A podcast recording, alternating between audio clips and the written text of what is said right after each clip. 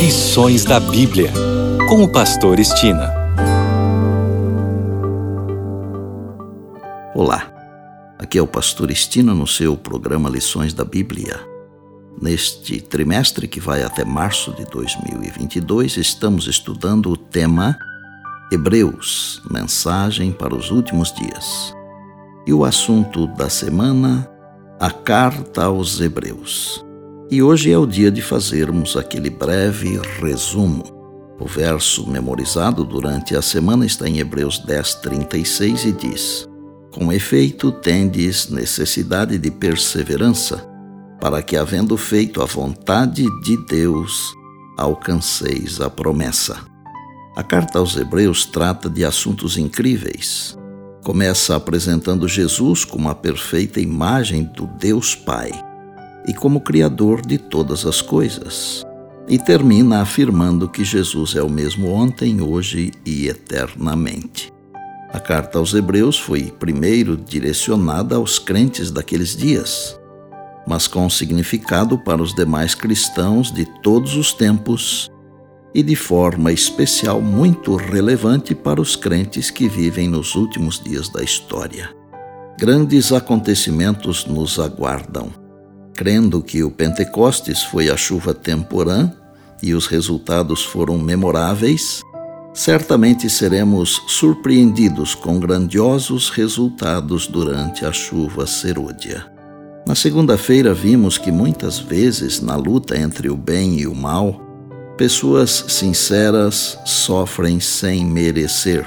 É claro que nem todo sofrimento é resultado direto do erro da pessoa, por outro lado, quando sofremos sem merecer ou por amor de Cristo e do Evangelho, a Bíblia nos considera bem-aventurados, isto é, felizes. Na terça-feira, aprendemos que a perseguição, com raríssimas exceções, sempre acompanhou os que confiaram em Deus e desejaram viver conforme a vontade do Senhor. E com os crentes hebreus não foi diferente, como também não é diferente com os cristãos atualmente.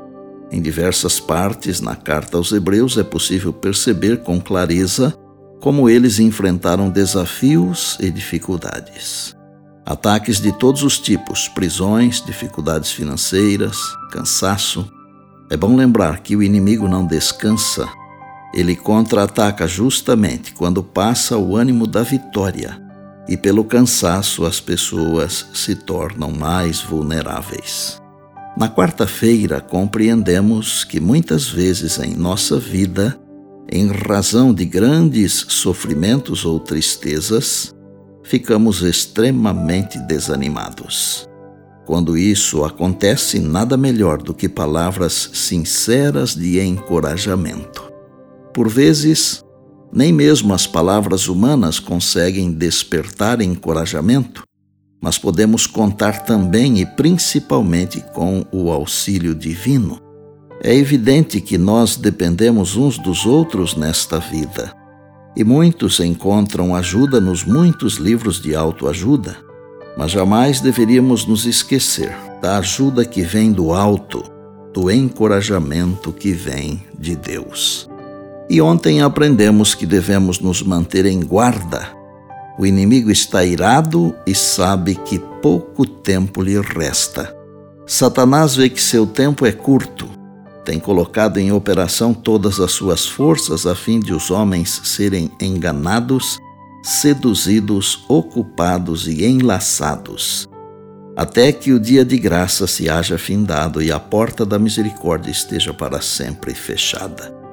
O Desejado de Todas as Nações, página 636. Irmãos e irmãs, amigos e amigas, estamos no limiar da Canaã celestial. Apeguemos-nos com confiança ao nosso Redentor, segurando firmemente a sua poderosa mão, e prossigamos olhando para Jesus, o Autor e Consumador da nossa fé. Em breve estaremos no lar Logo nossas lutas findarão. Um dia destes, veremos Jesus nas nuvens dos céus e iremos com ele para a eternidade. Bem, amanhã tem mais, se Deus assim nos permitir. E disse Jesus: Examinais as Escrituras, porque julgais ter nelas a vida eterna, e são elas mesmas que testificam de mim. João 5,39. Eu sou o Pastor Estina e este é o seu programa Lições da Bíblia, diariamente com você, pela graça e misericórdia de Deus.